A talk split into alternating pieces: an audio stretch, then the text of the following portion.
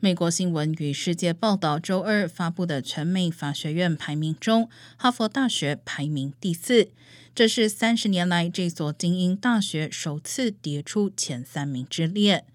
长期位居榜首的耶鲁大学依然稳居第一，斯坦福大学也保住了第二名的位置，而芝加哥大学法学院上升了一位，取代哈佛大学排名第三。哥伦比亚大学与哈佛大学今年并列第四。